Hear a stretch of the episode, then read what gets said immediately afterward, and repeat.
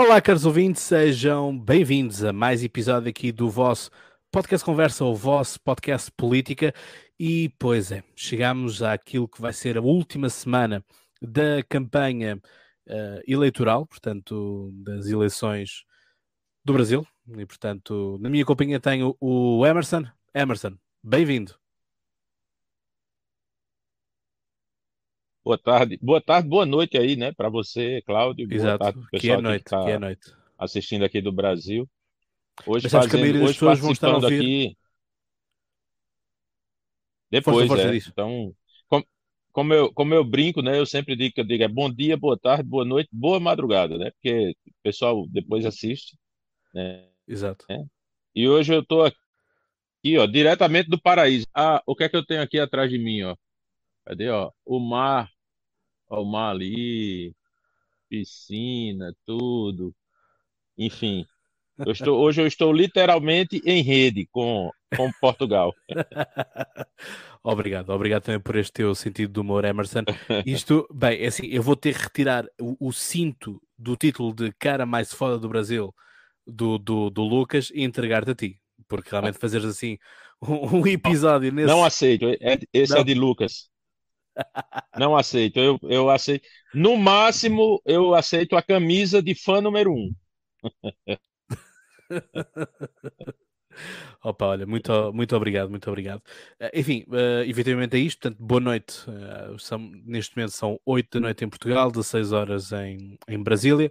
Ahm, e a questão é que nós, neste, neste exato momento, estamos um pouco a quente daquilo que está a acontecer neste momento. Ou, aliás, a ação já aconteceu. As repercussões políticas é que estão a acontecer neste momento eh, com o tal ex-deputado eh, que é aliado do Bolsonaro, né? pelo menos assim está a ser eh, noticiado, que andou aos tiros e supostamente já vi também uma notícia a dizer granadas, atirou granadas e feriu policiais, portanto, feriu polícias no, no Brasil.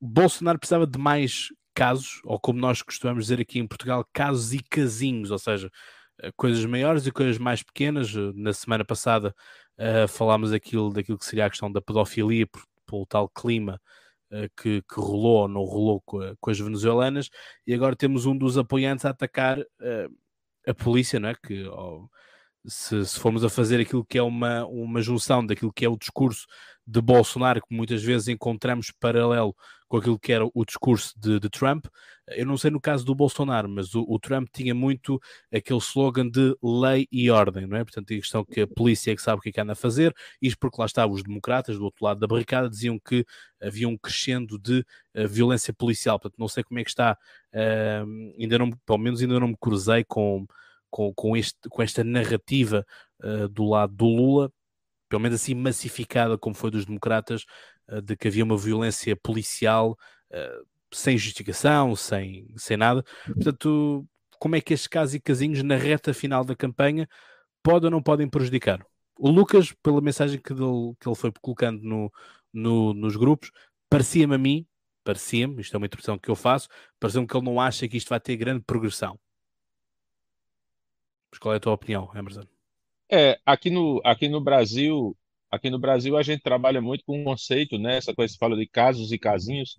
Aqui a gente usa muito o conceito de fatos e factoides, né? Então você tem os fatos que são os elementos é, mais importantes, fundamentais, né? Então são, enfim, questões mais, por exemplo, que atingem diretamente o candidato, ou quando você tem uma situação que foi um grande erro da campanha ou o que aconteceu. Por exemplo, eu vou, eu vou fazer uma, uma comparação aqui para a galera entender bem, né? O que seria um grande fato na campanha?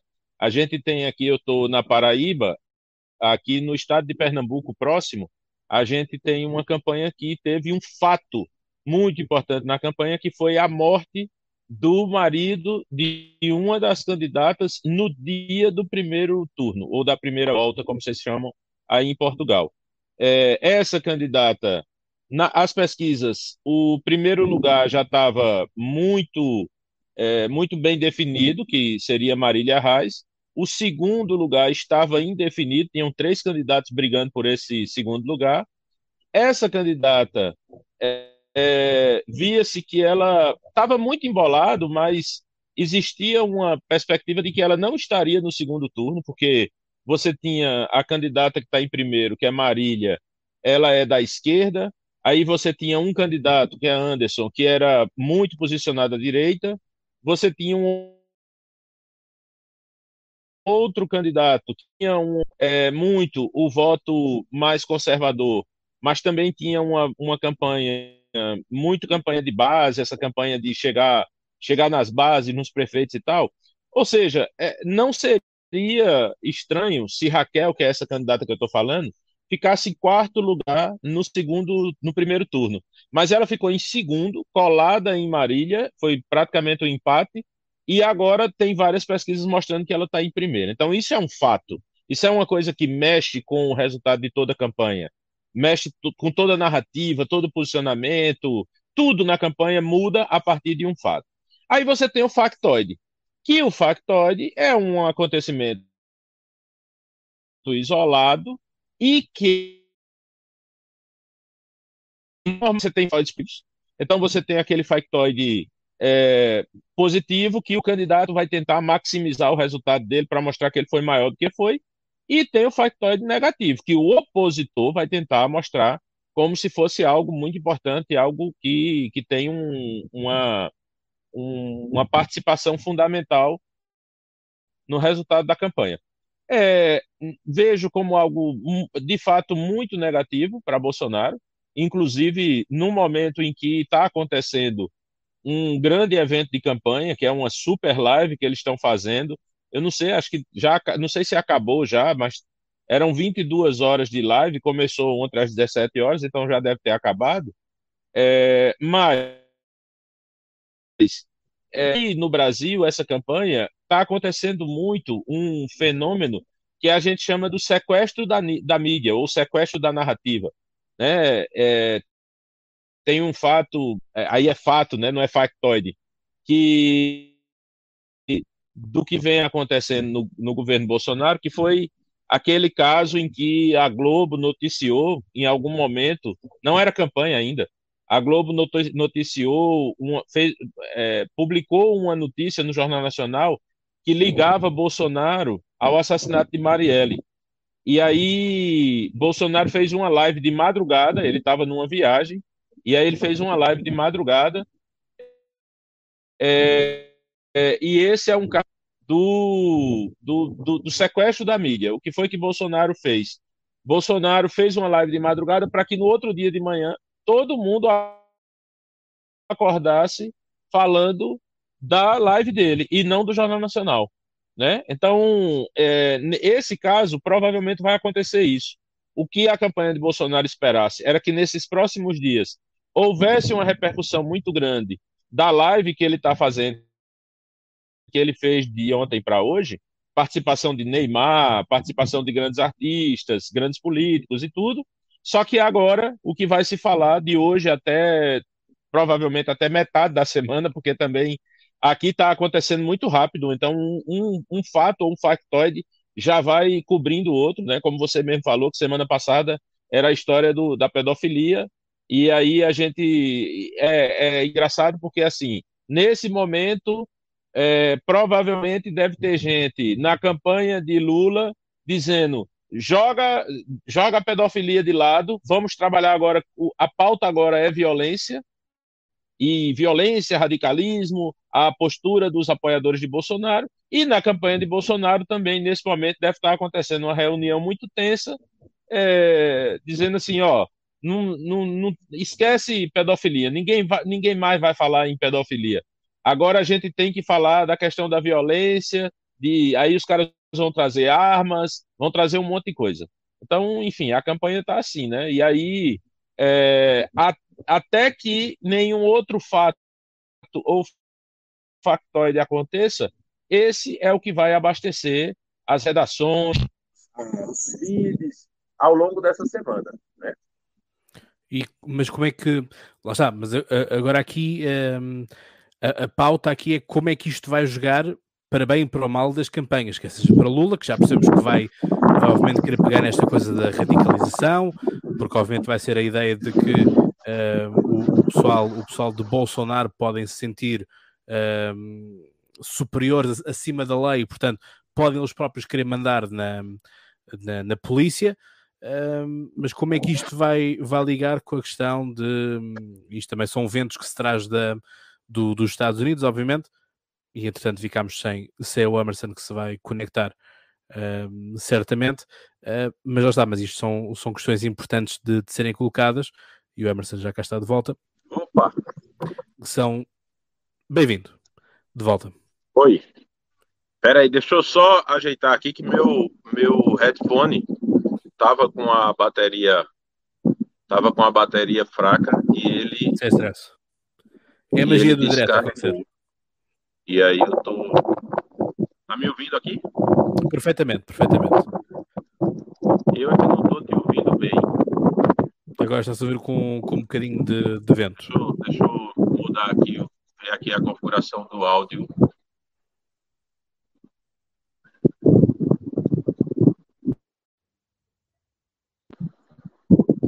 Aí, só um momentinho.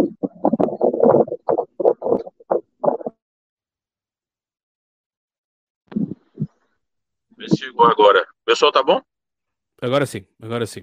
Uh, e portanto, ah, estava, eu, estava eu aqui a fazer uh, as perguntas de como é que isto, como é que isto vai, vai rolar nas, nas duas candidaturas. Portanto, em parte do Lula já, já explicaste uh, como é que isso vai funcionar, porque que eles agora vão querer alimentar isso, obviamente.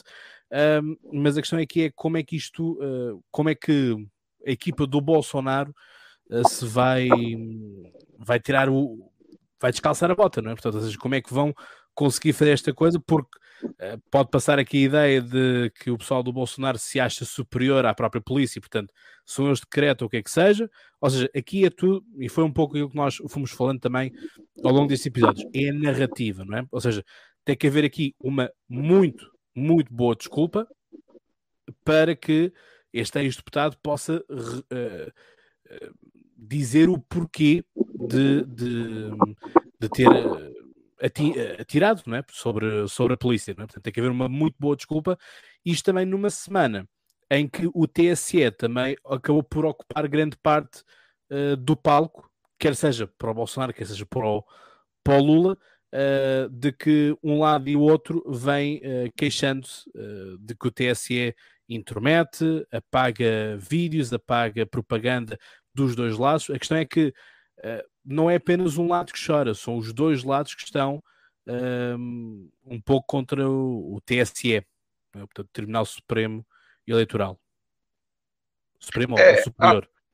A, é, uma coisa que é importante entender bem é, primeiro ponto, é que você não tem, em nenhuma das campanhas, nem na campanha de Lula, nem na campanha de Bolsonaro, você vai ter algo que aconteça e que impacte ou positivamente ou negativamente de forma igual em toda a campanha. Então, você, a gente sabe que hoje o eleitorado, tanto de Lula quanto de Bolsonaro, ele não é homogêneo. Então, você tem pessoas que estão votando em Bolsonaro, que são os radicais, você tem. É, Bolsonaro, ele é um candidato. Em, é, a, até aqui no Brasil tem gente que não consegue entender bem essa lógica. Até hoje você tem gente no Brasil é, que quando é, foi uma discussão que hoje não se faz mais muito, mas houve um tempo que se falava muito essa coisa de você chegar e dizer não, porque eu sou é, liberal na economia e conservador dos costumes. E aí o pessoal dizia, não tem como ser. É, Bolsonaro é um candidato de uma coalizão dos liberais com os conservadores. O conservador não precisa ser liberal para apoiar Bolsonaro. Então, é, então você tem é, você tem os religiosos, você tem o meio produtivo, os empresários. Então você tem é, vários é, nichos, vários segmentos de eleitorado de, de Bolsonaro. Não é, não é uma coisa que você diga assim, o eleitor de Bolsonaro tem esse perfil. Então, da mesma forma que você tem uma heterogeneidade na base de eleitores, você tem uma diferenciação do nível de, de, de efeito de um fato como esse é, em, em, vários, em vários setores da campanha. Por exemplo, tem uma parte da campanha que nesse momento está comemorando, que são os mais radicais, que são aqueles que, que têm levantado um tom que tem tido um tom mais forte, um tom mais alto em relação às questões do TSE. Então, pode ter certeza que tem uma parte da campanha de Bolsonaro que vai trabalhar essa coisa do é isso mesmo, Roberto Jefferson está certo. Alguém em algum momento ia ter que se insurgir contra essa ditadura do TSE e tem que ser na bala mesmo e tal. Então tem uma galera que vai trabalhar com isso. Bolsonaro a gente já viu que, que oficialmente ele já fez um movimento de condenar a, as declarações que Roberto Jefferson deu no vídeo, que deu razão ao pedido de prisão, que, é, é, é enfim, eu não eu não estava o tempo todo acompanhando isso, mas eu nem sei se há o pedido de prisão. A, gente nem sabe o que, é que, a Polícia Federal foi fazer na casa de Roberto Jefferson. Eu não sei se isso, se isso já foi divulgado, se era prisão, se era busca e apreensão, se era. Eu também não consigo encontrar, porque a questão. Né? O, o, problema depois, eu também não consigo encontrar, porque a questão é: depois tu já não. Tu, tu neste momento estás num, numa janela temporal que é a janela temporal das fake news. Ou seja, e, uns exatamente. vão dizer uma coisa, os outros vão dizer o outro, e o que é que é? Não é? Ou seja, só, só mesmo daqui a, um, a, umas horas é que o tribunal vai poder dizer, ou a polícia vai poder dizer, sim, tínhamos este documento para mandado de captura, para investigação, para questionamento, o que quer que seja. Mas neste momento é só pura especulação. É, eu vi, eu vi, por exemplo, eu vi um vídeo de Roberto Jefferson dizendo, prime, teve um primeiro vídeo que ele, ele, era ele mostrando o carro da polícia pelo sistema de segurança e fazendo um discurso até então não tinha nada em relação a, a, a, essa questão dos tiros. Depois tem um segundo vídeo dele dizendo que não atirou em ninguém, atirou no carro da polícia, né? Não atirou para atingir ninguém. Aí eu já vi, por exemplo, uma postagem que foi compartilhada, uma postagem de André Janones, que é hoje o principal é, pitbull de, de Lula nas redes sociais dizendo que tinha uma policial que levou um tiro na cabeça e já dando, inclusive, o nome da policial que levou esse tiro. É, então, assim, é, enfim, aí a gente não sabe. Sim porque, que... sim, porque agora a narrativa a ser cavalgada também, que eu já tenho estado a ver, a ver uh, por pessoal mais do PT a partilhar, é a questão de que, uh, vejam bem, uh, este pessoal é mesmo misógino, portanto, é um, só porque é uma policial mulher Sim. tinha que atirar na policial mulher, ou seja, por isso é que eu estou a dizer, neste momento, nós enquanto, uh, parafraseando aquilo que um bocadinho o Kleber disse na, na, outra, na outra live, nós enquanto uh, profissionais de marketing, e eu aqui colocando mais numa, numa pele de uh, estudioso da ciência política, temos de ter aqui um, um compasso de espera para podermos apresentar coisas com certeza, não é? Portanto, as coisas assim, a quente, eu, eu hoje, agora, neste momento, eu posso dar a dizer uma coisa que amanhã de manhã o meu ouvinte vai estar a ouvir isto e vai dizer, Cláudio, não é nada disso, já estás a dizer fake news, e quem fica depois mal na fita sou eu. Portanto, é. neste momento, cabe-me a mim e a ti fazermos isto que estamos a fazer, que é dizer, são estas teorias que estão a acontecer e há, sobretudo, aquilo que nós estamos a falar aqui é o que é que isto tem de uh, alcance, o que é que dá para cavalgar politicamente para o bem e para o mal deste acontecimento. É? é o que é, o que eu entendo é, é, é, interessante você fazer essa observação, né? A gente tá, nós estamos ao vivo às 16 e 37 reais, 37, 16 horas e 37 minutos, é, horário de Brasília. Então isso aconteceu há poucas horas. É, então, tem muita coisa que a gente está falando aqui. Vai ter gente que vai ver gravado e vai dizer: ah, os caras ainda estavam pensando que aconteceu isso. Então, é, é, bom colocar isso no tempo. E aí, aquela coisa que eu estava falando. É, dentro dessa lógica de que a campanha de Bolsonaro ela será atingida de várias maneiras por esse fato, tem dois aspectos que são muito importantes observar. O primeiro aspecto é que, enquanto vai ter uma parte da campanha de Bolsonaro que vai usar isso para. que vai precisar se defender disso, vai ter uma outra parte que vai usar isso para atacar aquilo que eu estava falando, de ter uma galera que vai dizer: não, é isso mesmo, tinha que fazer isso. Ó, até, não, mas é, a minha, minha diretora aqui está dizendo, está tá querendo, está me oferecendo aqui as notícias, mas enfim, vamos ficar aqui na estratégia. É, então, assim, é, o que a gente vai entender é que uma coisa que eu, inclusive, já falei aqui conversando com você, Cláudio, que é, eu, eu, eu vejo muito o fenômeno Bolsonaro pelo prisma, pelo ângulo da antifragilidade. Então, se fosse, por exemplo, se uma coisa dessa acontecesse na campanha de Lula, a gente estava falando aqui só de estratégia de defesa. Como é que vai se defender? Como é que vai se defender? No caso da campanha de Bolsonaro, a primeira diferença que você tem é que uma parte da campanha vai se defender e outra parte vai se atacar, vai atacar. Então vai ter uma parte da campanha assim que nesse momento deve estar é, o que deve estar circulando nos grupos é que essa reação de Roberto Jefferson ela é justificada, ela é justa, que ela foi na medida do que precisava acontecer diante do papel que o TSE vem fazendo.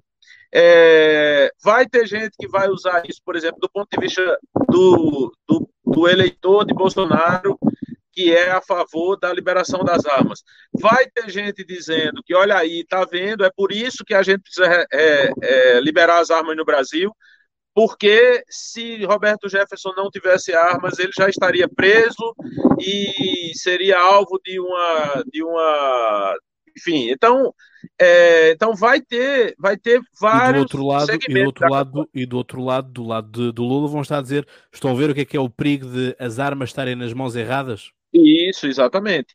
E aí você também vai ter, é, nesse caso, você vai tem que haver uma divisão também, porque Bolsonaro também tem uma diferença em relação a Lula, porque Bolsonaro é candidato e Bolsonaro é presidente. Então a postagem que eu vi de Bolsonaro, a primeira, já foi uma, uma postagem, é, enfim, condenando as declarações e já dizendo que estava designando o ministro da Justiça para ir pessoalmente para o Rio de Janeiro para acompanhar o caso. Né? Então, agora, Bolsonaro vai precisar agir como presidente, e aí, como presidente, ele não vai poder, não, ele não, não pode sair um milímetro do que se espera de Bolsonaro do ponto de vista do cargo que ele ocupa, né, do lado institucional, e na campanha eles vão precisar trabalhar diversas maneiras. Uma coisa que é preciso lembrar, e eu vejo, eu estava conversando aqui com, com, com minha mulher, que, que, também é da área de marketing e tal, e a gente conversa muito sobre isso. É, existe uma expectativa muito grande nessa semana para o último debate da campanha. E aí, uma coisa que a gente com, com, conversou, né? Ó, o que deve acontecer é que é, Lula deve usar isso, deve bater forte nisso no último debate da campanha. E uma coisa que eu lembrei na, na conversa que eu estava tendo com ela foi que não podemos esquecer que Roberto Jefferson é uma figura que também causa constrangimento a Lula. Né? Quem, é, quem acompanha a política brasileira lembra que Roberto Jefferson é autor de uma das frases mais emblemáticas em relação a Lula, que foi uma. Quando ele estava participando de uma CPI, Roberto Jefferson foi uma, um dos pivôs do escândalo do mensalão. Ele foi quem denunciou Lula, ele participava dentro do governo de Lula, então ele fazia parte do governo de Lula. A participação dele no escândalo do mensalão, o discurso dele era que ele tentou avisar Lula que a, a coisa estava dando errado, que estava vendo um exagero, que, enfim, e que Lula não escutou. Então, ele, é, a, o que ele dizia era que o mensalão aconteceu porque Lula não o escutou, que ele alertou Lula do que estava acontecendo. E tem uma frase dele, que eu não, não vou me lembrar ipsiliteris, mas era uma frase em que ele falava, tipo assim, que Lula. É, é, Lula faz com que ele tenha os mais enfim, primitivos sentimentos, uma coisa. Era, era como se ele estivesse dizendo assim: ele tinha vontade de matar Lula. Uma coisa nesse sentido, entendeu? Então ele sempre foi, Roberto Jefferson sempre foi essa figura extremamente polêmica, né? É uma das coisas, inclusive, que estava nessa postagem de André Janones, colocando ele como um dos coordenadores da campanha de, de Bolsonaro. E aí é uma coisa também que não se sabe se vai se vai é, se sustentar, porque aí, só para fechar, Cláudio, uma coisa que é preciso entender também é que nesse momento né, que a gente está com um, o evento em plena ebulição, é um, algo que quem está na estratégia de Lula precisa tomar muito cuidado é para não começar com uma metralhadora de, de conteúdos e de notícias e que depois isso se desconstrua. Então, por exemplo, por isso que eu falei do caso de que é, Janones divulgou que já tinha uma policial atingida na cabeça. Então, e em nenhum lugar tinha saído isso. Eu fui pesquisar nas notícias e vi que não tinha saído. Então, se aconteceu, beleza. Se não aconteceu, beleza, nada, né? Mas assim, se não aconteceu, então fica como aquela coisa de dizer, olha aí, Janones publicou fake news, né? Então, tem toda essa questão de da narrativa de Lula. Mas depois, mas depois vem chorar para a internet, não é? Dizer que é perseguido e cancelado e, Isso, e bloqueado exatamente. e que toda a gente lhe paga o conteúdo que ele publica. Ora, se justamente o TSE tem estas medidas mais duras para cancelar um, as fake news, então não tem como, certo? Isso, exatamente.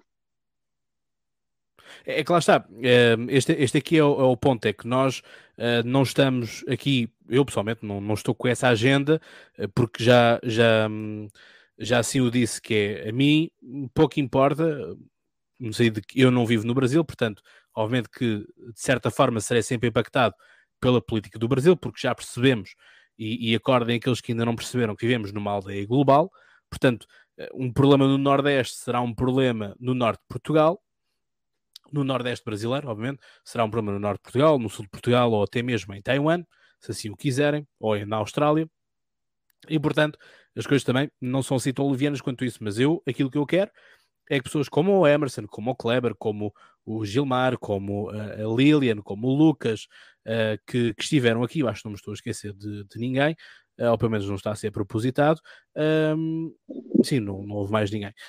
Um, venham aqui justamente fazer este escrutínio, não é? Porque vocês são profissionais do marketing e, portanto, foi aquilo que nós fomos falando dos curtos, daquilo que são os vídeos que são partilhados no YouTube, no Instagram, que é as narrativas, é? portanto, é a construção da narrativa e, portanto, é um pouco aquilo de o, o, o marqueteiro uh, dá o guião, o político lê ou não lê, enfim, depois depende se, se o político é, é, mais ou menos obediente, uh, e depois o marqueteiro faz ali aqueles cortes e, e os enquadramentos que, que, quer, que quer fazer. Um, enfim, já estamos com olhar para a próxima semana, portanto, em que o, o Bolsonaro teve uma sabatina onde o Lula não esteve, certo? Uh, que não. Isso. Que... Foi. Acho que anteontem. Sim, foi da, da Record, não foi? Que ele não, não quis. Da, do SBT. O SBT, desculpa. Uh, mas o, o, e foi. Mas há uma, há uma polémica qualquer agora com a Record, que há um deles que não, que não quer ir. Agora já não, já não me estou a lembrar do é, que, que... aí eu não sei se é para esses próximos dias. Eu sei que teve do SBT, que era uma parceria SBT, Folha, UOL e CNN, e que Lula não foi. E aí a narrativa da, da base de Lula foi que Lula não foi porque o SBT é a emissora de Silvio Santos, que apoia é, Bolsonaro e que o genro dele, casado com a filha dele, é ministro das comunicações. Né? É, e aí as pessoas disseram que Lula não foi porque era território inimigo. Só que é, o, o, debate foi transmitido pelo SBT e pela CNN, que é uma emissora muito crítica a Bolsonaro, e é, realizado em parceria com a Folha, dona do Datafolha, que também é muito atacada por Bolsonaro. Então, Bolsonaro não estava num ambiente é, controlado, estava num ambiente hostil. Para muita gente, esse ambiente seria muito mais propício para Lula do que para Bolsonaro, porque é, por estar no SBT, é, qualquer ato que houvesse contrário né, de, de, de atingir Lula seria visto como covardia, o que acontece muito em relação à Globo, quando Bolsonaro vai lá. Né? Então, qualquer coisa que a Globo faz no, na, na entrevista do Jornal Nacional, houve toda aquela repercussão. No debate, se, se comentou muito sobre questão de direitos de resposta, que Lula foi beneficiado, que até a questão do ângulo de câmera, da, da iluminação, é, a Globo teria feito para desfavorecer Bolsonaro. Então, assim, se isso acontece com Bolsonaro na Globo, qualquer coisa que acontecesse, que o SBT, sei lá, um microfone que falhou, um corte de câmera que foi mal feito, isso iria beneficiar Lula, porque os caras iam dizer, olha aí, tá vendo que o SBT estava tentando prejudicar Lula? O que fica disso, na verdade, é que assim, aumentou muito a expectativa em relação ao debate da Globo, porque no debate da Band, em que e, e houve a, a, o famoso toque no ombro né, de, de Bolsonaro em Lula, é, e aí, enfim, não, obviamente que deve ter gente que acredite que Lula foi muito melhor o debate todo, mas, é, no geral, o que se tem, ok, vamos imaginar que Lula realmente foi melhor. Então, o, o, o, se fosse uma partida de futebol, o, o, placar teria sido 5 a 4 né? Só que se você é, se você tem um 5 a 4 Brasil 5 a 4 para quem? Aí é que tá. Se eu tenho um jogo Brasil e Portugal e eu digo o, o placar foi 5 a 4, as pessoas vão dizer para quem? Mas se eu tenho um jogo Brasil e Jamaica e eu digo que foi 5 a 4, as pessoas vão dizer: "Porra, a Jamaica fez quatro gols". Então, é, nesse caso, se você diz o placar foi 5 a 4 você pergunta para quem? Mas, é, por tudo que estava se construindo em cima de, de, que Lula era o melhor candidato, que Lula era muito melhor em debate, que Bolsonaro era muito travado, que Bolsonaro não se dá bem em debate, que ele se perde no debate, mesmo que você tenha um 5 a 4 de Lula, as pessoas vão dizer, porra, Bolsonaro conseguiu fazer quatro gols em Lula. Porque Lula fazer cinco gols em Bolsonaro, normal. Ele não é o maior político da história do Brasil e Bolsonaro não é o pior presidente da história. Então, normal. Mas esse sim, mesmo que tenha sido um 5 a 4 e a minha análise é que não, eu acredito que é, no, no cômputo final do debate, Bolsonaro venceu o debate, Bolsonaro saiu maior do debate, mas aí é que está. A, a, a expectativa que tem para o debate da Globo agora é que, assim, Bolsonaro vai para, enfim, para tocar o terror e Lula vai na defensiva. Obviamente que pode ser que haja uma quebra de expectativa e Lula chegue lá fazendo nesse debate o que ele não fez a campanha toda, porque também uma crítica que houve muito foi que Lula não estava no, no seu melhor dia em várias opções, né? Não estava no melhor dia no debate, não estava no melhor dia na entrevista, não estava no melhor dia no evento. Então, se Lula estiver no melhor dia, no dia do debate da Globo, ele pode, inclusive, gerar uma quebra de expectativa inversa agora, e, e se, se for um, um, uma, uma goleada de, de Lula no último debate, esse o debate pode a mas acontecendo o que tem acontecido, que Bolsonaro não é que Bolsonaro tenha um, um, uma performance avassaladora, muito pelo contrário, a performance do Bolsonaro não é boa. A gente que trabalha com marketing, a gente fica olhando e pensando em mil maneiras melhores de Bolsonaro dar aquela resposta. Mas, se está funcionando para a base dele e se não está sendo a, enfim, o, o, o desmantelo que se esperava já é bom para ele, né? Eu aí vou discordar um bocadinho de, de ti, Emerson, mas pronto, isto podem ser visões diferentes de, de trabalhar. Que é, eu, eu pessoalmente, uh, há aqueles eventos em que sim, tu deves falar para a base, como é óbvio, para a base ficar galvanizada, para, para também dizeres à base o que é que a base tem que proliferar, não é? O que é que a base também tem que dizer aos vizinhos, ao, ao supermercado, na escola, o que é que seja. Mas eu acho que a maior preocupação que o político deve ter não é falar para convertidos, é aqueles que estão por converter. Mas isto, pronto, mas isto é a minha forma de, de, de, pensar. Daí que eu, pessoalmente, quando trabalho as coisas, gosto sempre de pensar mais da o que é que eu posso fazer para aqueles que estão indecisos. Não é, não é conquistar votos ao adversário. Pode-se fazer isso, mas é muito mais difícil, como é óbvio, não é? Tens de fazer um duplo trabalho de tirar a confiança no outro, ganhar a confiança no outro e por aí vai.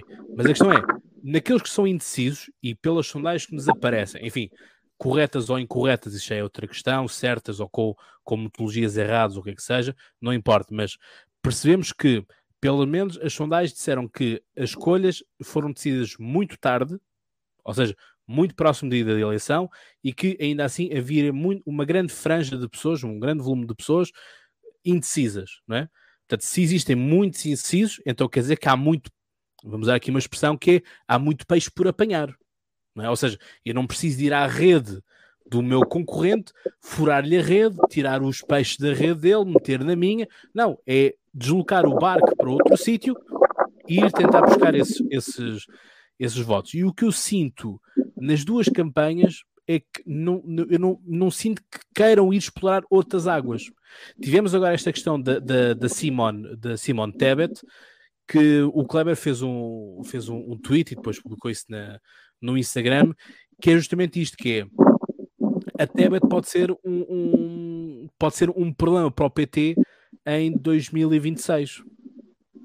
2026, não é? Que são as próximas eleições, uh, portanto, Sim. 2022, 4 anos, 2026. Uh, que é, ela deu apoio, mas a questão é que é, a, Simone Tebet deu apoio ao Lula, mas será que o Lula pode dar, ou o PT pode dar o apoio à Simone Tebet daqui a 4 anos? É que isto também é um pouco a questão, não é? O que é que o, esta transferência de votos, como é que funciona? A amizade é só para um lado, para os dois? Ou seja, o, o Kleber levantou esta questão que eu achei, achei interessante de, enfim, não é uma coisa para agora, mas será uma coisa que nós vamos ter que pensar como é que vai ser o comportamento da própria Simone Tebet, até porque também ela, também supostamente estão, existem negociações em que ela supostamente quer a pasta da educação, se bem, se bem, estou, estou bem, se bem estou informado, e o Kleber também, justamente nesse post, chamava a atenção de que, quer dizer, a, a, a Tebet querer ficar com a pasta da educação, que é uma pasta tão, tão sensível, um, e sobretudo se formos para, para, a agenda identitária, eu não estou a ver a Simone Tebet a comprar a agenda uh, identitária que alguns setores do PT querem fazer incluir. É, não, veja só, é, em relação a, a, você discordar, eu acho que a gente não discorda disso, não. O, o que eu acredito, e assim, é interessante que eu estava, enquanto você estava falando, eu estava lembrando que a gente conversou no primeiro turno, é a primeira vez que a gente está conversando agora no segundo turno. Eu não, não pude participar dos episódios, né? Perdi minha medalha de 100% de, de, de assiduidade. Mas, é, veja só, no primeiro turno, quando havia aquela, aquela crítica, e eu, enfim, acredito que é, tem alguma razão na crítica, mas quando havia aquela crítica de que Bolsonaro passou o primeiro turno todo pregando para convertidos, é, eu não concordava com aquela crítica no primeiro turno, porque a minha, a minha visão, a minha percepção era que Bolsonaro teve é, 52 milhões de votos em 2018. É, e a conta que, que, é, que é básica é que, assim, com 52 milhões de votos, Bolsonaro chegaria no segundo turno? Sem dúvida, né? É, observando, obviamente, que ele teve 52 milho milhões de votos no segundo turno.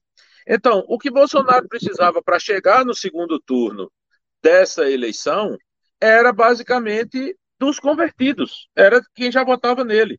Se ele conseguisse convencer quem votou nele em 2018 a votar novamente, ele já estaria no segundo turno. E aí, o segundo turno é outra eleição. E eu estou vendo claramente isso. A postura de Bolsonaro no primeiro turno era uma postura muito diferente da postura que ele está tendo no primeiro turno. O tom de voz, o comportamento, o discurso, a forma como ele se refere, por exemplo, no primeiro turno, é, eu me lembro que em vários lugares ele foi, e ele foi perguntado, por exemplo, você vê algum erro no seu governo? E ele resistia a dizer que houve erro. Ele dizia, não, eu fiz tudo certo eu acredito que eu fiz tudo certo, porque ele estava pregando para convertido. Ele estava, ele estava basicamente a mensagem que ele estava pensando para o eleitor dele de 2018 era assim: eu fiz tudo que eu me comprometi com você a fazer. Agora no segundo turno, aí o que você vê é claramente um posicionamento da campanha indo para o outro lado, não para o outro lado, mas assim, o meu convertido está garantido. Quem votou em mim no primeiro turno não vai mais deixar de votar. Eu acredito muito nisso. É praticamente impossível. Um cara que votou, obviamente que vai ter um, uma margem muito pequena, mas é praticamente, é, é, muito difícil você encontrar um cara que votou em Bolsonaro no primeiro turno e que não vai votar no segundo. Inclusive, concordo com o que você estava dizendo. Não adianta tentar puxar o cara do outro lado. Você tem que, antes de mais nada, ir atrás do indeciso e do cara que votou em outro candidato. Agora, o que é que eles estão fazendo? Eles têm um discurso em que, é, ontem mesmo, eu assisti a alguns trechos dessa super live que Bolsonaro fez e não foram poucas as vezes, assim, foram poucas no geral, porque eu vi pouco tempo, mas eu vi várias pessoas da equipe do governo participando da live e dizendo: não, realmente eu não gosto quando o Bolsonaro fala palavrão. Ah, é, teve, eu me lembro que teve uma hora que estava na, na, na live com a participação de Paulo Guedes e que foi participar um membro do alto escalão do governo e ele dizendo: olha, eu, eu particularmente acho muito errado no, no período, achei muito errado no período da pandemia, Bolsonaro não usar máscara. E aí Paulo Guedes fez uma observação dizendo: é, é, ali no período da pandemia, eu usava máscara, ele não usava, mas ele em nenhum momento chegou para mim e me disse para tirar a máscara. E aí o cara disse: é, mas mesmo assim, ele era o presidente, ele devia ter dado o exemplo. Aí outra pessoa já disse: olha, eu acho, é, eu acho muito ruim quando o Bolsonaro vai participar de motocicleta e ele não usa capacete. Né? E aí eu já liguei para ele para dizer, presidente, o senhor precisa usar capacete. Então, se isso está numa live oficial da campanha, está muito claro que as pessoas estão vendo que esses pontos incomodam quem não é bolsonarista raiz e estão conversando com essas pessoas, estão dizendo, olha, eu estou aqui próximo do presidente e eu, é, eu, eu tenho a mesma opinião que você. Eu acho horrível ele não ter usado máscara, eu acho horrível ele não usar capacete. E o próprio Bolsonaro na, na, nos acontecimentos, na, nas situações em que ele foi, ele se colocou nesse segundo turno, ele se colocou dessa maneira, de dizer, não, é, eu, é, as pessoas até perguntando nos podcasts, sim, presidente, mas nesse segundo governo você vai mudar? Vou, a gente erra, você sabe que a gente erra, a gente evolui, então no segundo, do, do segundo governo eu vou mudar. Então, ele é, é uma coisa, é, Cláudio, que eu venho dizendo já acho que desde o ano passado, né, quando as pessoas diziam: ah, essa campanha está na mão de Lula, Bolsonaro não tem chance nenhuma. E eu, eu disse várias vezes, eu inclusive estava. Tava, essa semana eu vou dar uma pesquisada para encontrar em alguns momentos que eu falei sobre isso. É, eu falando assim, gente, é o seguinte: o cara que vai correr os 100 metros na Olimpíada de 2020, 2026, é, nesse momento, ele não está correndo, se, se o recorde mundial é 10 segundos, ele não está correndo abaixo dos 10, ele está correndo 12. Daqui a dois anos ele vai estar tá correndo 11.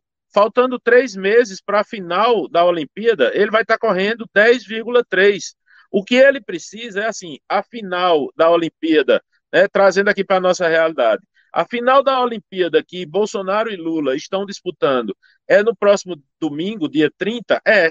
Então, Bolsonaro precisa ser o candidato mais votado no próximo dia 30, não hoje nem amanhã. Ele precisa ter a melhor campanha, o, o, maior número de eleitores dispostos a votar nele no dia da eleição.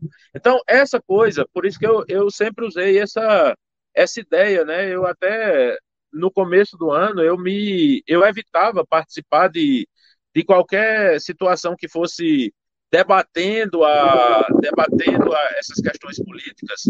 É, primeiro porque eu tenho amigos que têm uma leitura muito melhor do que a minha, Kleber, é, Lucas, enfim, essa galera, Gilmar, os caras têm uma visão muito melhor do que a minha.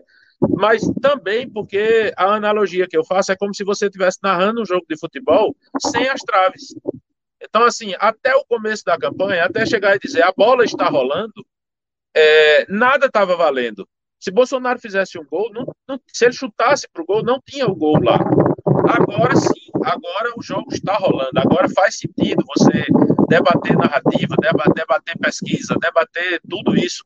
É, porque agora sim, esse evento de, de Roberto Jefferson é, pode se entender sim que foi um gol contra da campanha de Bolsonaro ou uma cana lá. Foi uma, um momento em que o jogo estava muito tenso e de repente o Roberto Jefferson deu uma voadora num, num, num, jogador da equipe de Lula.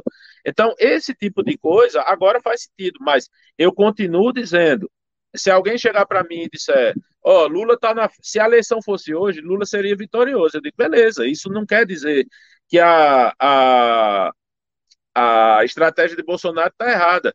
Quantas campanhas a gente não já ouviu falar que se tivesse, se tivesse tido mais uma semana o cara não, vencia e que se tivesse sido uma semana antes o cara também não vencia.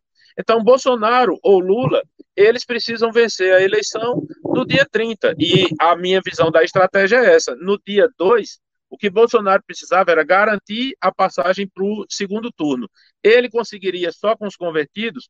Conseguiria. Então ele trabalhou para os convertidos. Agora ele está trabalhando isso.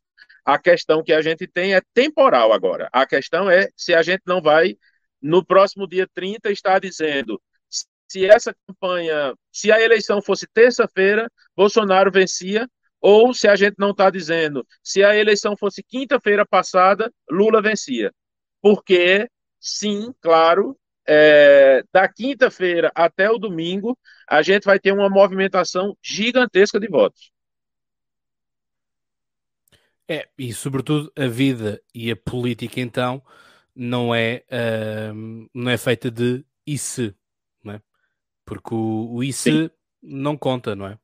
E se eu tivesse feito assim, nós não conseguimos, é aquela coisa, nós não conseguimos entrar no, no DeLorean, não é? Do Regresso ao Futuro, ou eh, sim, Back to the Future, regresso, regresso ao futuro, para voltarmos uh, no passado e alterar a estratégia, não é? Isso não, não dá, não dá para não dá para fazer e portanto as coisas são, são mesmo assim, portanto o povo votará e portanto o povo será soberano e volto a dizer, eu só espero que as eleições aconteçam uh, com, com, plena, com plena calma. Uh, nós aqui, por exemplo, é a primeira vez que eu, que eu vi isto, portanto as eleições as eleições brasileiras, obviamente, sempre têm votos aqui um, de Portugal, não é? Porque quer seja, quer seja no, no, consulado do Porto, quer seja na embaixada ou um, nas faculdades aqui em, em, Lisboa, onde são postas a, as urnas. Mas este ano aconteceu um fenómeno que nós nunca vimos em nenhuma, em nenhuma eleição, que é claques de Lula e claques de Bolsonaro à porta uh, dos locais de voto. Portanto, isto para nós a, a, nossa polícia uh, ficou assim um bocadinho à toa, não é? Portanto, quer dizer, porque não é, no caso português, não é permitido qualquer tipo de propaganda, nem, nem tão pouco os partidos políticos podem ter propaganda à porta das escolas, justamente porque, no nosso caso, as escolas são os locais de voto. Portanto, as pessoas dirigem-se às escolas ou a algumas associações, no caso não haverem escolas, para ir votar. Portanto, não pode haver material de campanha de um determinado candidato à porta do, das urnas, é? como é óbvio mas, mas para nós foi assim um bocadinho estranho de ver isto. Eu só espero, honestamente, que a moda em Portugal não. Uh, que, a moda não pegue em Portugal para termos pessoas, uh, quer seja de extrema esquerda e de extrema direita em Portugal, a fazerem este tipo de, de cenários, porque eu acho que é muito possível que, que este tipo de, de, de, lados assim o façam. No caso português, o Bloco de Esquerda, uh, que aliás fez uma arruada e estavam montes de gente com a camisola do Lula e com, com menções ao, ao, Brasil e tudo mais, um, ou o Chega, que obviamente o André Ventura também simpatiza muito com, com o Bolsonaro, aliás, até chegou a inventar uma, uma, uma um convite falso que Bolsonaro terá feito ao André Ventura, assim como também uh, ele também disse que tinha sido convidado pelo Partido Republicano para um almoço, o almoço conferência com o Donald Trump. Enfim, Uh, as coisas também, isto não é só porque eu quero uma coisa que vou pôr-me a inventar para que elas aconteçam como, como é óbvio. Mas lá está, é, é um pouco isto, ou seja, estamos neste momento, domingo, dia 23, sexta-feira temos um debate e, portanto, uh, estamos com, com uma janela temporal que ainda permite muitos deslizes, quer seja de uma candidatura, quer seja da outra, uh, recuperações, Uh, uma das coisas que nós falámos também na, no episódio passado foi a questão de o Bolsonaro ter avançado o, os apoios sociais, portanto, que calhava uh, cinco dias antes das eleições, portanto, irão começar a cair nesta semana, possivelmente, uh, cair, portanto, serem, serem depositados. Na, nas contas bancárias, as pessoas receberem os vales, não sei como é que funciona aí no Brasil, mas o apoio, o apoio família, enfim, todos esses, todos esses programas que, que existem. Um, o que é que, achas, que, é que achas que essa questão do, do Bolsonaro ter adiantado vai, vai mudar algum sentido do voto, isto porque houve aqui também uma grande discussão, uh, porque eu disse que o, que o, que o Nordeste é, é vermelho, uh, não concordaram tanto com, com esta visão, porque aquilo que foi dito foi justamente que cada, cada Estado vai para o candidato que puxar pelos seus interesses, uh, e portanto a pergunta que eu te faço aqui, as duas perguntas que eu te deixo aqui é, se esta tática do Bolsonaro de adiantar o pagamento, portanto estes subsídios, vai poder virar algum voto. Um, se, acha, se acha que isso vai acontecer, isto obviamente também não é, não é uma ciência exata, mas a questão é: achas que o Bolsonaro tem alguma forma de virar o, o Nordeste? Porque basicamente, se nós olhamos para, eleição, para a eleição do primeiro turno, foi basicamente ali aos 70% da contagem que os votos viraram, portanto, o, o Lula passou para a frente da, da, contagem dos votos e foi muito graças ao, ao Nordeste que impôs a sua lei e, e deu vitória um, a, a, Lula. Se bem que eu, se não estou enganado, eles também no episódio anterior uh, fizeram referência que, apesar disto tudo, o Bolsonaro tinha ganho uh, no. Espero não estar a dizer, a dizer nenhuma asneira, mas eu acho que eles disseram, se bem me lembro, que o Bolsonaro já tinha ganho no Nordeste quando foi as eleições em 2017. Uh, 18, desculpa. Sim.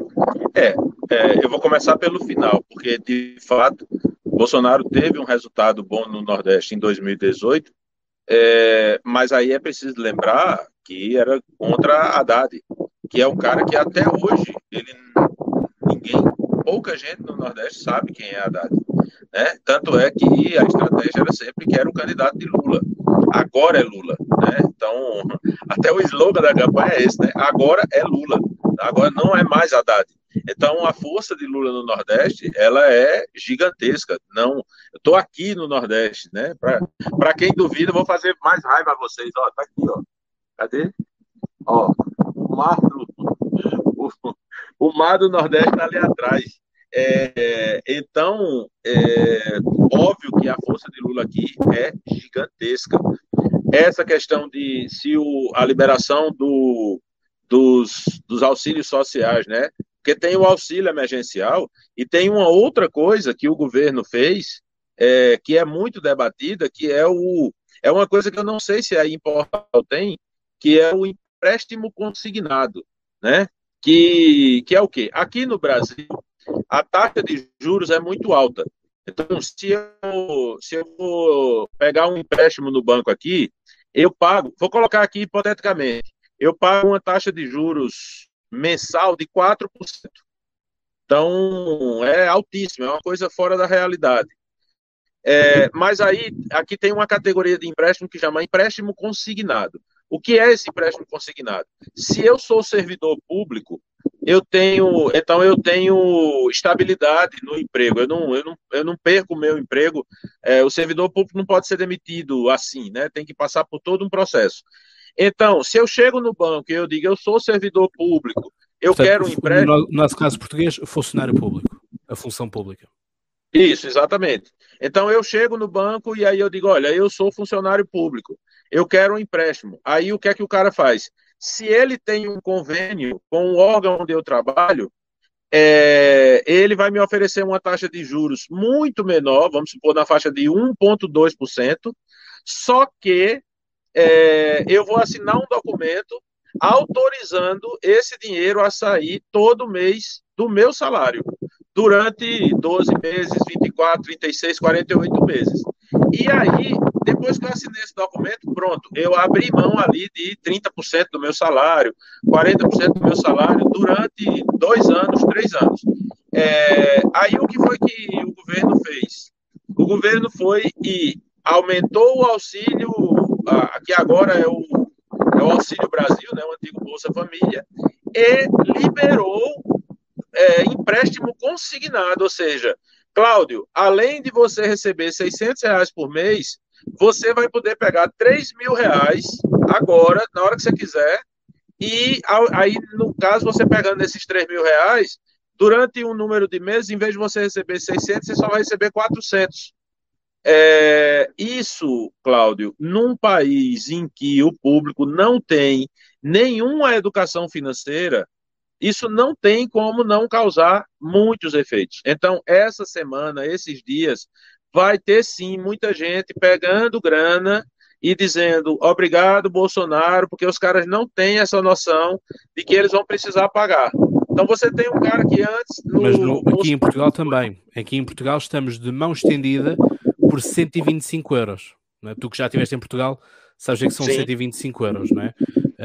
Um, e sendo que uh, eram para ser começados a pagar, a ser pagos nesta quinta-feira, um, e a questão é que muitas contas bancárias, uh, uh, muitas contas do, do portal das finanças, portanto, onde as pessoas têm lá toda, toda a sua documentação, os IBANs foram alterados, outros foram apagados, portanto, é bizarro. Mas neste momento, sim, também haverão, também há muita gente a agradecer ao António Costa, sendo que esqueceram-se que ao longo do ano pagaram 7.800 euros como a iniciativa liberal um, que acabou por mostrar, ou seja, nós demos tanto ao Estado para agora recebemos uma fatiazinha e há quem esteja muito feliz e realmente é isso, que é quando, quando o povo, de uma forma geral, e não estamos a falar apenas do povo brasileiro, do povo português, né? há muitos povos eh, pelo mundo fora, muitas comunidades que não têm literacia financeira, não sabem minimamente o que é que, o que, é que se passa e tudo mais.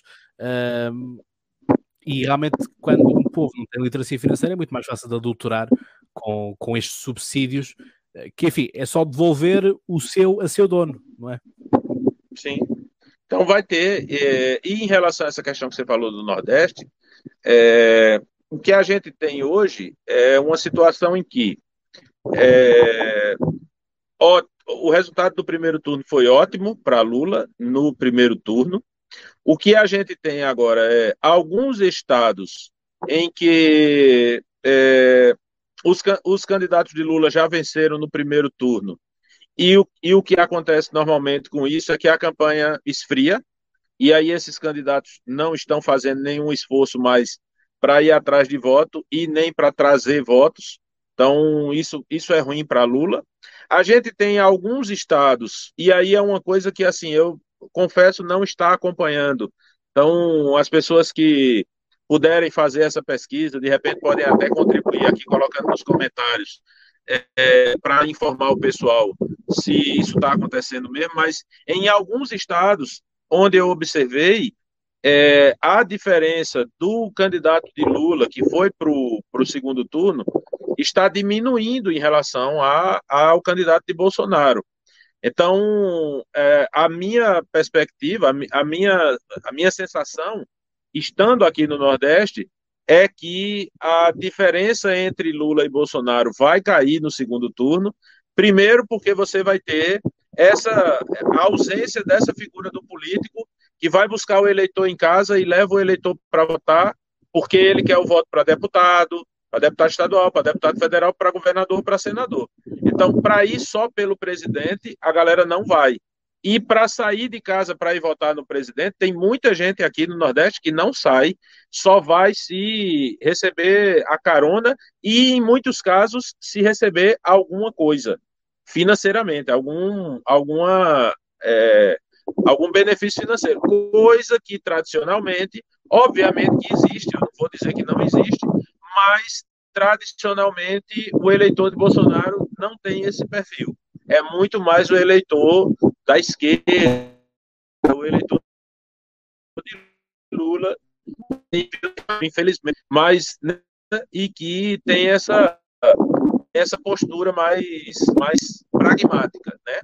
É, e aí tem uma, uma, última situação que é, por exemplo, o que está acontecendo aqui no meu estado, que é o que é, o candidato à reeleição, o atual governador, ele passou o primeiro turno todo brigando pelo apoio de Lula, porque ele é do partido de Alckmin e existia um candidato aqui do MDB que era apoiado por Lula. Então Lula aparecia na campanha desse candidato do MDB e Alckmin aparecia na campanha do atual governador. Acabada a campanha, acabado o primeiro turno, o governador ficou em primeiro e um candidato que não se posicionava muito claramente fez campanha com Simone Tebet, fez campanha com Ciro, é Pedro o nome dele. Então Pedro passou para o segundo turno. E hoje o que é que a gente tem? João, que é o atual governador, aqui em João Pessoa, que é a capital do estado, tem um comitê, só para você ter uma ideia, Claudio, tem um comitê, João e Bolsonaro.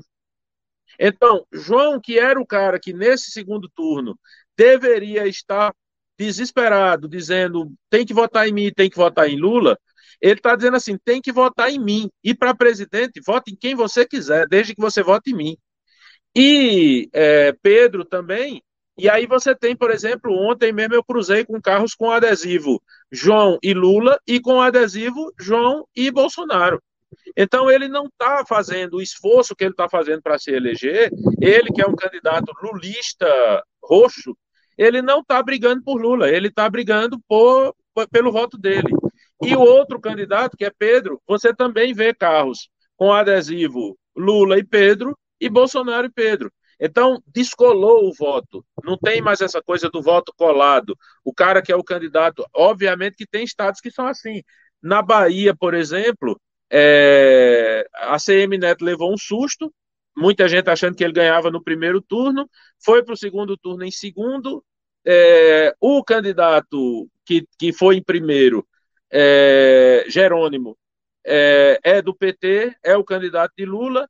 Então, o que é que acontece? A CM ele está tendo que se posicionar. Então, no primeiro, no primeiro turno, você tinha na Bahia é, a CM, que era o grande preferido, e que por tá, a CM estava tão é, seguro de que ia vencer no primeiro turno, é, que ele se dava ao luxo de dizer: não, eu, eu sou um cara que me dou bem com todo mundo, eu vou me eleger governador e quem estiver lá no Palácio do Planalto, eu vou saber dialogar com ele. É, aí veio o cara do PT, atropelou ele no primeiro turno e agora está colado em Lula.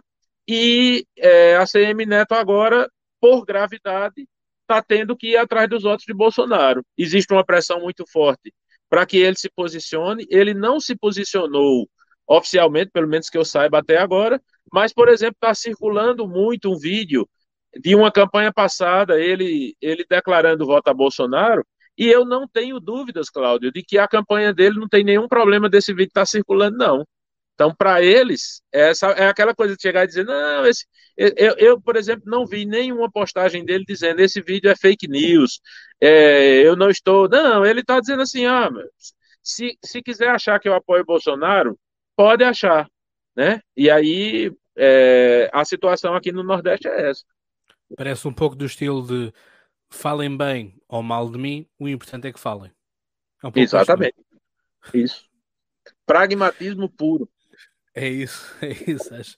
Mas lá está, mas eu, eu, acho, eu acho, que isso é, acho que isso é mau e aqui fazendo uma crítica generalizada, portanto, isto aqui aos políticos todos, não é aqui exclusivo ao caso, ao caso do, do Brasil, uh, mas pegando, pegando nesse exemplo que tu dás, quer dizer, é muito triste vermos pessoas assim, é? ou seja, pessoas que não se importam um, com ideais, ou seja, pessoas que hoje são de esquerda, amanhã são de direita e amanhã são progressistas e depois da manhã são, são conservadores, quer dizer, andam para um lado, andam para o outro, quer dizer, que, que, que tipo de confiança é que nós conseguimos depositar nestas pessoas? Ou estas pessoas depois, quando chegam ao poder, são muito boas a executar, não sei se é o caso desse, desse João ou não, que é, são pessoas que não interessa como é que lá chegam, chegaram lá, foram eleitas, mas depois quando estão ali na cadeira de, de, governador, de senador, de presidente da Câmara, presidente da junta de freguesia, o que quer que seja, são, são os melhores e, portanto, dialogam efetivamente com todos e, portanto, não têm problemas nenhums de, de ultrapassar linhas ideológicas e falar com, com oponentes e com, com pessoas de outros partidos e são efetivamente grandes executores. Mas a questão é, não sei, acho que isso para o eleitorado é capaz de ser um pouco, um pouco estranho, digo eu. Sim, sem dúvida. É o que aconteceu no, na campanha passada em São Paulo com a história do Bolsonaro, né? E, e, inclusive, tinha gente, obviamente que são casos pontuais e muito raros, mas é, existem iniciativas, por exemplo, hoje em São Paulo, é, para tentar convencer as pessoas a votarem Haddad e Bolsonaro ou em Tarcísio e Lula.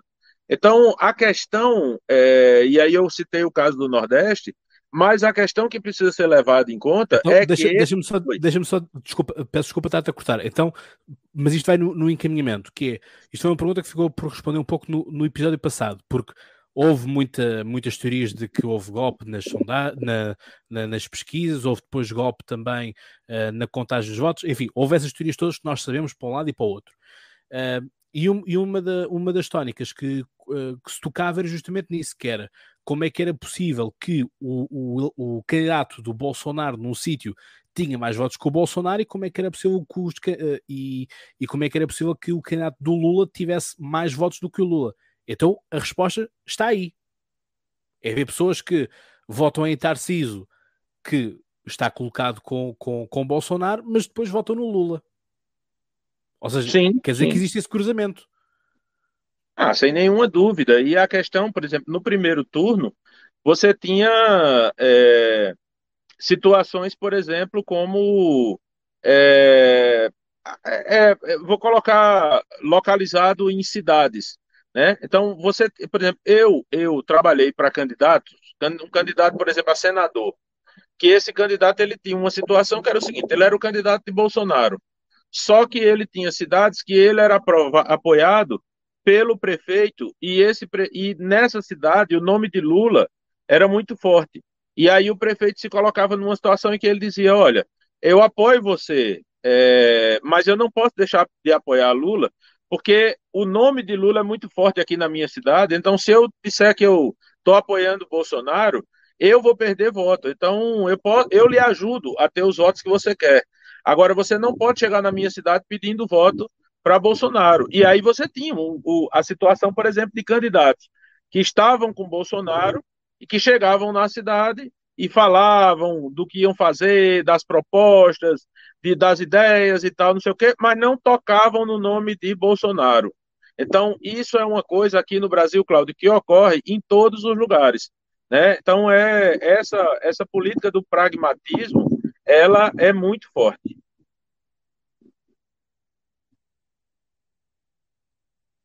Pois, isso já no caso português, como tu deves lembrar de. Não sei se a tua estadia aqui em Portugal foi muito tempo ou pouco tempo, mas sabes que as listas são todas elas fechadas pelos próprios partidos, não é? Portanto, se, se votas PS, é PS uh, eh, na lista toda, se votas PSD, é PSD na lista toda, portanto, não, não dá para fazer estas jogatanas. Quer dizer, podes fazer para ajudas de freguesia, mas é o único, o único que dá para fazer é nas autárquicas, não dá para fazer muito mais do que isso, que é eleger o Presidente da Câmara, portanto, do Conselho o prefeito um, de, uma, de uma determinada cor, mas a junta de freguesia ser de outra. Mas isso é o único caso que tu podes fazer, mas ainda assim não vais ter, obviamente, o candidato a fazer esse tipo de propaganda. Portanto, o que vai acontecer é o, é o eleitor, por sua iniciativa própria, fazer este tipo de gestão de, de, de escolhas, porque se calhar aquele que está a candidatar a presidente da junta andou com ele na escola, conhece-o, é vizinho, o que é que seja, eh, e, e fecha um pouco os olhos àquilo que é a ideologia que o vizinho ou o colega está, está a ser eleito. Eh, e, portanto, é a única forma que tem. Portanto, nós, no caso português, é muito, é praticamente impossível fazer isso. É, aqui no Brasil é exatamente o contrário. Uma coisa que, é, que, que, que, eu, que se vê aqui no Brasil cada vez mais é que as pessoas, as pessoas votam em pessoas, as pessoas não votam em partido. Obviamente que aí em Portugal também é assim, mas existe uma situação que a legislação faz com que você, se você tem, por exemplo, numa lista lá, você tem quatro pessoas, você pode, por exemplo, votar naquela lista porque tem duas que você gosta, duas que para você tanto fazem e uma que você não gosta. Mas aí você mede ali e você diz: ah, por essas duas aqui eu voto na lista toda. Aqui no Brasil, é, além de tudo, você tem um enfraquecimento muito grande dos partidos. Né? Só para você ter uma ideia, Claudio, eu, eu sou, é, minha principal especialidade são as campanhas municipais. Eu atuo em campanha estadual, mas minha especialidade são campanhas municipais. E, e, é um cenário muito diferente disso que a gente conversa a respeito de Bolsonaro, de Lula, de, sabe, de Palácio do Planalto e Praça dos Três Poderes e Avenida Paulista. É outra realidade. Eu aprendo muito com, com o Kleber, com Lucas e tal, porque eles estão numa realidade diferente da minha. Aqui, eu, eu posso lhe dizer que não é assim, não é caos que eu vi falar, não. Eu, eu em 2020, eu fui para uma reunião, um candidato a prefeito me chamou para uma reunião em que estavam ali todos os candidatos a vereador da cidade, é, e aí é, houve aquele processo em que ele pediu para cada um se apresentar. Olha, meu nome é Cláudio Fonseca, eu sou assim, eu sou, eu sou, sei lá, eu sou médico, eu sou advogado e tal. Olha, sei lá, eu acho que deviam ter ali uns 35 candidatos, desses 35, pelo menos 10, na hora em que eles foram dizer qual é o partido que eles estavam, eles perguntaram a alguém. Ó, meu nome é Cláudio Fonseca, eu sou jornalista, sou consultor de marketing, eu sou. É, qual é o partido que eu estou? Aí alguém chegava e dizia: Você está no PSDB. Eu quero dizer, eu estou no PSDB desse jeito. Entendeu? Então, partido aqui é, enfim, não, não existe nenhuma ligação do político com o partido. Pois, já aqui em Portugal, nada se faz sem partidos. Aliás, para te dar aqui uma, não sei se tu soubeste disso ou não, mas as regras para, porque é possível fazer movimento de cidadãos, não é? Portanto, é possível juntar mais os amigos e estamos para as autárquicas, é? para as municipais. Mas a questão é que o número de assinaturas necessárias, para tu teres a noção, é superior ao número de assinaturas necessárias para se fazer um partido político. Ou seja, pedem-te mais do que 7.500 assinaturas. Então houve muitas pessoas que começaram a pensar, em vez de uh, fazer uma candidatura municipal, criarem mesmo um partido. Até porque depois poderiam ter, ter outro, outros ganhos e afins. Mas é, mas é um pouco triste que aqui em Portugal realmente os partidos uh, mandem demasiado e congestionem aquilo que é a democracia, não é? Portanto, se eu sou um cidadão e, portanto, se eu quero uh, se eu quero fazer realmente trabalho pela, cidadania e não quero estar agarrado a nenhum partido, porque depois um partido vai-me dizer Paulo Cláudio, não podemos tocar nesta questão porque é uma questão sensível ou porque não nos interessa trabalhar esta coisa, então quer dizer, eu, fico, eu próprio fico limitado nas minhas ações porque tenho alguém sentado em Lisboa que manda no meu conselho, que manda no meu distrito, que não é Lisboa. Não é? Portanto, as coisas acabam por, por ser assim. Um, não sei se tens, tens algo mais que queiras acrescentar, Emerson.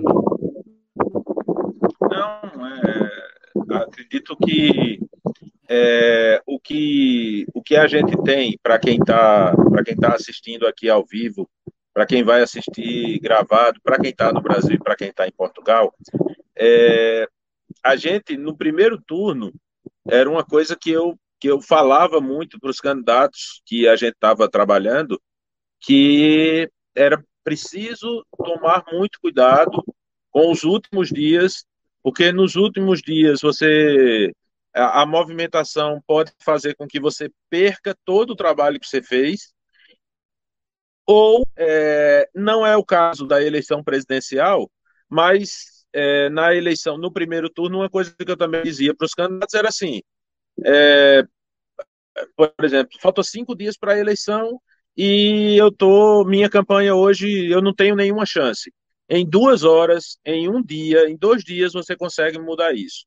No caso da campanha presidencial, o que a gente tem é uma situação é, de extrema polarização. É, a minha aposta é que a gente vai ter uma diminuição da abstenção, é, não necessariamente ao primeiro turno, Talvez a gente tenha em relação ao primeiro turno, mas eu tenho quase certeza que a gente vai ter uma diminuição é, sensível da, da abstenção em relação ao segundo turno de 2018, ou seja, é, nesse momento as pessoas estão é, bem mais mobilizadas.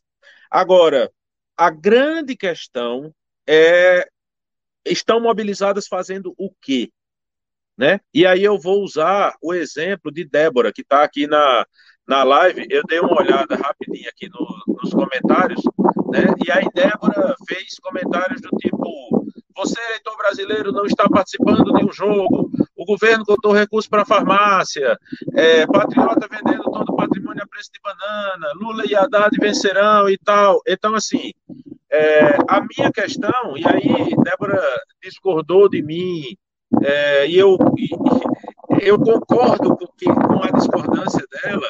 Ela disse: olha, aqui no Ceará tá assim, assim. Ó, oh, Débora, eu não posso falar pelo Nordeste todo. Eu estou na Paraíba, então eu falo o que está acontecendo na Paraíba. Se no Ceará está tá acontecendo isso, é, é, é possível, não. Eu acredito em você que esteja acontecendo. Agora, a minha questão é assim: é, qual é a estratégia que os dois grupos estão utilizando e qual é a estratégia que dá certo. Então, é, por exemplo, não, não vou julgar, mas será que essa estratégia de Débora, de estar tá aqui nos comentários, colocando esses textos, ela ajuda Lula? Né? Será que ela vai sair dessa live dizendo assim: olha, eu estava numa live ali e eu fiquei colocando nos comentários e eu acho que eu consegui uns dois votos? Né? É uma coisa que eu acho interessante demais. É quando eu estou assistindo essas lives é, os exércitos que ficam nos, nos comentários das lives, colocando bandeirinha do Brasil e um brigando com o outro e tal. É, isso mexe com voto? Não mexe com voto. Eu vou dar um exemplo só para encerrar. É, uma amiga minha, que é empresária, jornalista, é, eu fiz uma. Eu, eu publiquei uma, um story esses dias, e aí ela me ela me falou comigo nos, nos comentários dizendo, Emerson, a situação é muito complicada. E aí eu não vou dizer para qual candidato, né? Porque é, o interessante é que cabe para os dois. E aí ela disse, olha, eu, eu vim passar esses dias aqui na casa da minha mãe e estava conversando com ela e quando eu cheguei aqui ela disse que ia votar em determinado candidato. E essa amiga minha não vota nesse candidato. E aí ela disse: olha, foi um trabalhão para eu ficar mostrando um monte de conteúdo, um monte de vídeo, um monte de coisa, para mostrar para ela que esse candidato que ela estava pretendendo votar não é o candidato certo para ela votar. E aí eu consegui convencer minha mãe a mudar o voto, ou seja, virou o voto da mãe. Consegui convencer minha mãe a votar no meu candidato. Só que, e ela disse que está lá, né? A gente está no domingo, ela disse só que ontem vieram aqui na minha casa uma tia minha, uma prima minha, e começaram a fazer uma verdadeira lavagem cerebral na minha mãe, dizendo que o meu candidato vai fazer isso, que o meu candidato vai fazer aquilo, tudo fake news e tal, e resultado. Eu já estou desanimado aqui, porque minha mãe já está pensando em votar de novo no outro candidato. E aí o que eu disse a ela, e fica, fica a dica aqui para Débora, é, o que eu disse a ela foi o seguinte: o nome dessa minha. Não vou dizer o nome da amiga, não, senão a galera vai fazer a pesquisa. Mas aí eu disse a essa minha amiga: ó, é, se eu posso te dar uma dica, uma microestratégia, é assim: você tem que falar para sua mãe: mãe, você gosta de mim? Mãe, você confia em mim? Mãe, você quer o meu bem e você acredita que eu quero o bem de verdade para você? Acredito. Pronto, mãe. Então faz o seguinte: vota nesse candidato aqui, confia em mim, vota nesse cara. E aí, se esse cara não fizer o que eu estou dizendo que ele vai fazer, ou se ele fizer o que tia fulana e prima fulana estão dizendo que ele vai fazer, a senhora pode me cobrar. A senhora pode chegar para mim e dizer, mas minha filha, eu votei no candidato que você pediu e agora ele está fazendo aquilo que você disse que ele não ia fazer. Então, é, quem é eleitor, quem está trabalhando nesse momento para tentar virar voto, tem que empenhar o próprio nome. Eu vou, eu vou falar de uma estratégia que eu usei é, numa campanha, sei lá, acho que 2008. Tinha um candidato que a gente trabalhava para ele e a gente fez uma camisa é, que o nome da camisa era Vote em mim. E tinha o número do candidato. Até hoje eu lembro que o número era 22222. É, era o candidato que era o partido que hoje é de Bolsonaro, mas naquele tempo era, era até o nome era diferente. Mas enfim, é, e aí a gente, é, a galera próxima, a militância, começou a usar essa camisa. Vote em mim, 22222. E aí o pessoal chegava para o cara, vamos imaginar que, Cláudio, você tivesse com essa camisa, e o cara chegava para você e dizia, ah, Cláudio, não sabia que você era candidato. E aí você dizia, não, não sou candidato. Quem é candidato é fulano. Mas você votando nele, é mesmo que você está votando em mim. Então, quem quer virar voto nessa semana, quem quer é, conquistar voto, tem que se colocar na campanha não como apoiador, como defensor, como detrator, como nada. Tem que se colocar como candidato. Se eu tenho um, um candidato e eu quero que as pessoas votem nesse candidato essa semana, eu vou chegar para essas pessoas e vou dizer: se eu fosse candidato, você votaria em mim? Se a pessoa disser não, eu digo: beleza, segue o jogo. Sim, então pronto. Então, vote em mim no próximo domingo, vote o número tal. Porque você votando nesse cara, você vai estar votando no seu amigo, no que eu acredito, no que eu defendo, enfim, um monte de coisa. Entendeu?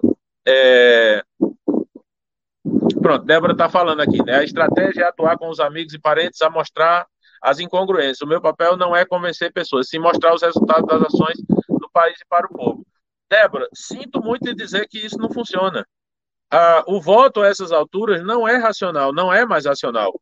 O que você tem que chegar, Débora, estou aproveitando aqui, minha live é só daqui a pouco, mas aproveitando aqui para fazer uma mentoria 0800. Débora, você tem que pedir voto para você.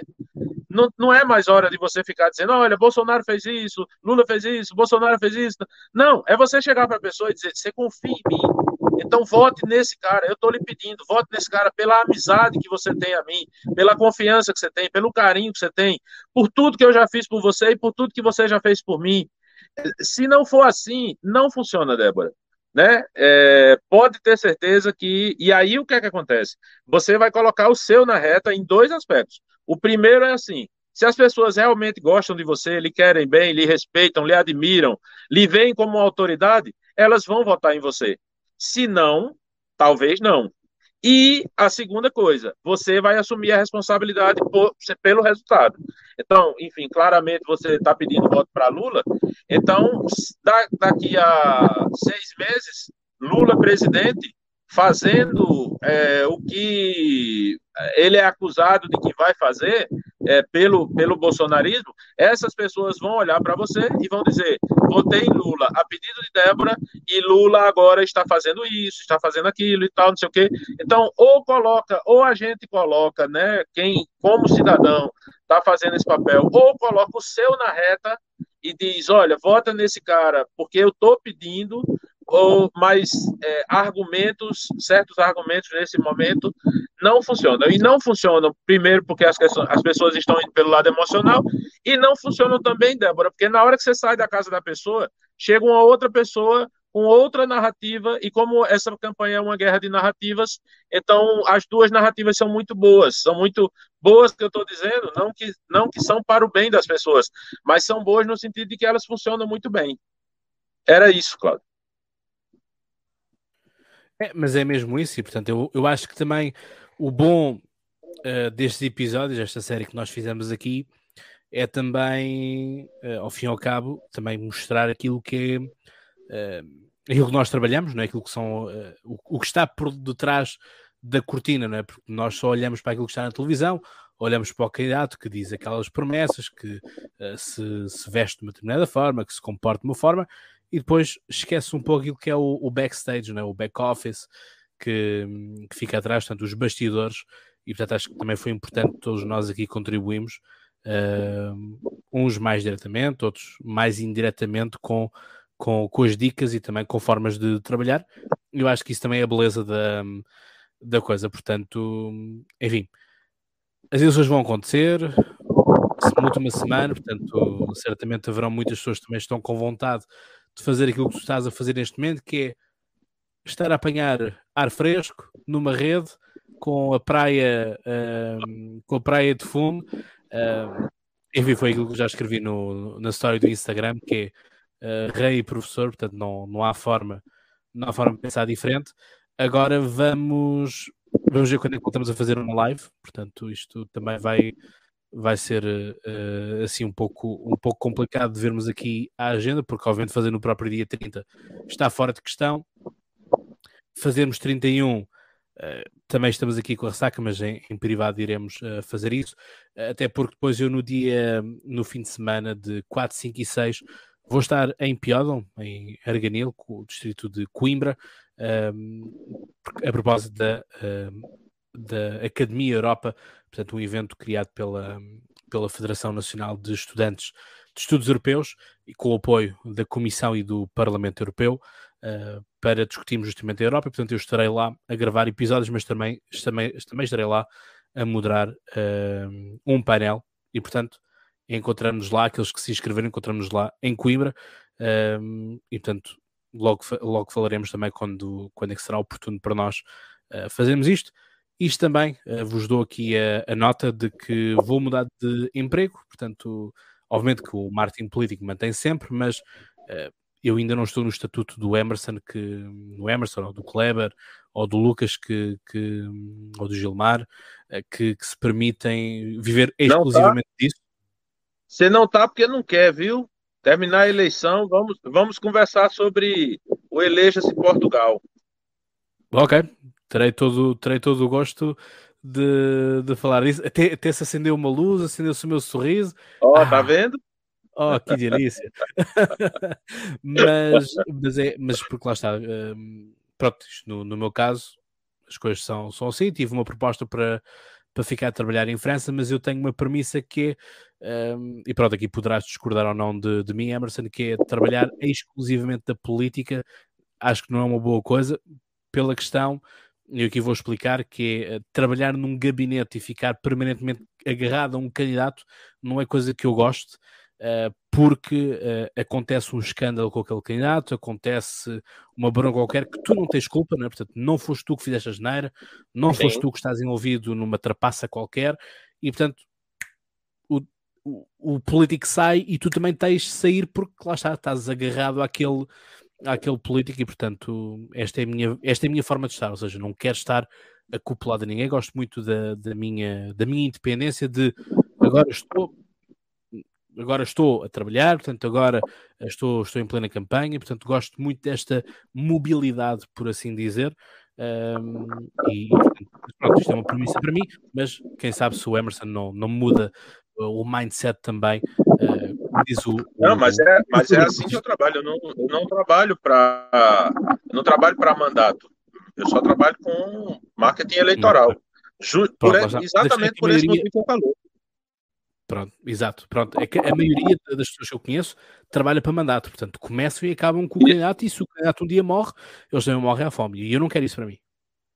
Isso, para mim, a não, política não. não pode ser a base do meu sustento, porque a política nós temos que é volátil, não é? Para o bem e para o mal. Isso. Hoje estamos lá topo, amanhã estaremos, estaremos cá em baixo e pronto. Nós sabemos que também os rendimentos também são muito voláteis.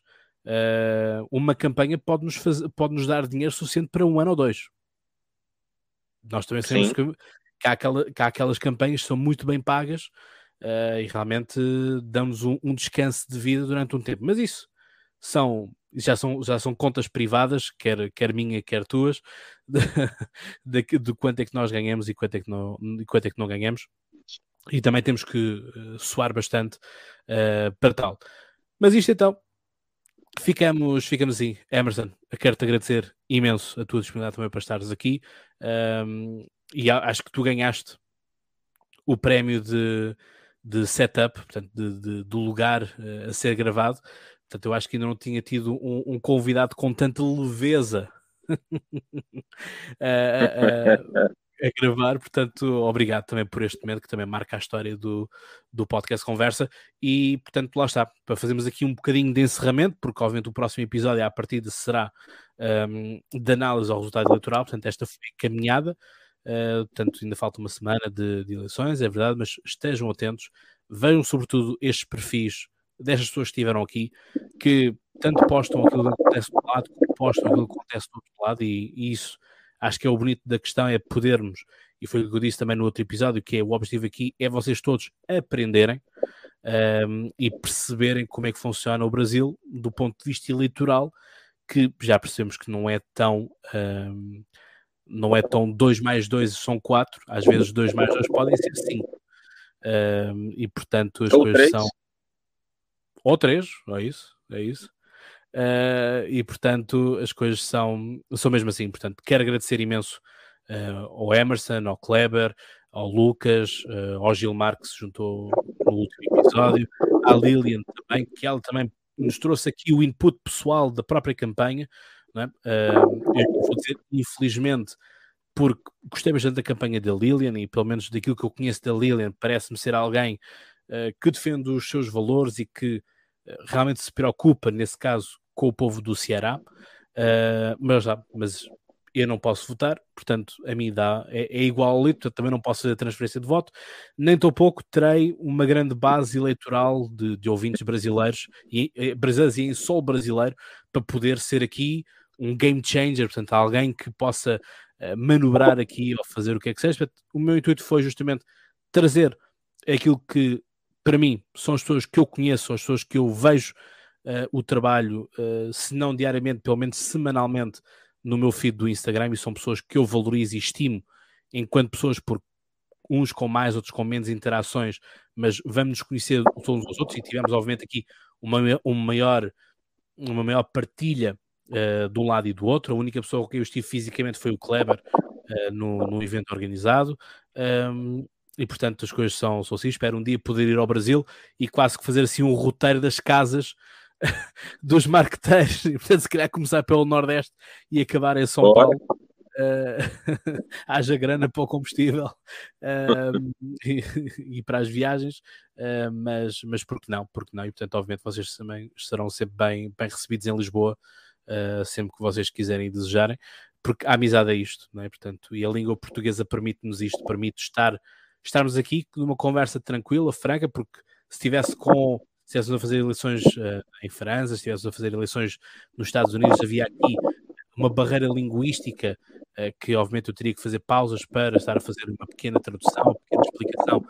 Eu, o convidado disse, porque, obviamente, uh, há coisas que são assim, portanto, eu quero que as pessoas, as pessoas estejam todas elas incluídas no episódio. Portanto, não é só porque uma pessoa não fala inglês que deve estar, dos conhecimentos em inglês de um convidado inglês ou de um convidado francês, que é o que mais, uh, mais aconteceu nos últimos tempos, e portanto as coisas são mesmo assim. Portanto, eu como se costuma dizer numa, numa expressão que nós também usamos muito no, no marketing político, eu sou o, o, gatekeeper ou o spin doctor, como, como também, também são essas duas, essas duas expressões. Portanto, muito obrigado, Emerson. Muito obrigado pela tua, pela tua amizade também, pelo teu, o teu apoio aqui na, nestes episódios. Eu que agradeço, sempre as ordens. E, enfim, acredito que o nosso, o nosso encontro pessoal vai ser por aí. Eu já estou me, me planejando, acho que 2023 vou ali, vou aí lhe visitar e vamos trabalhar projetos juntos aí na, como a gente chama aqui carinhosamente, aí na Zoropa. Zoropa. E tu, estás desse lado, como eu costumo dizer, então tu sabes mais de cor. Uh, obrigado por estares aí, como eu digo, mais de cor. Até lá tem boas conversas e já agora olhos postos no Brasil e, sobretudo, que a, a, real democracia impere e, portanto, que o povo seja soberano e o que quiser. Um abraço. Valeu.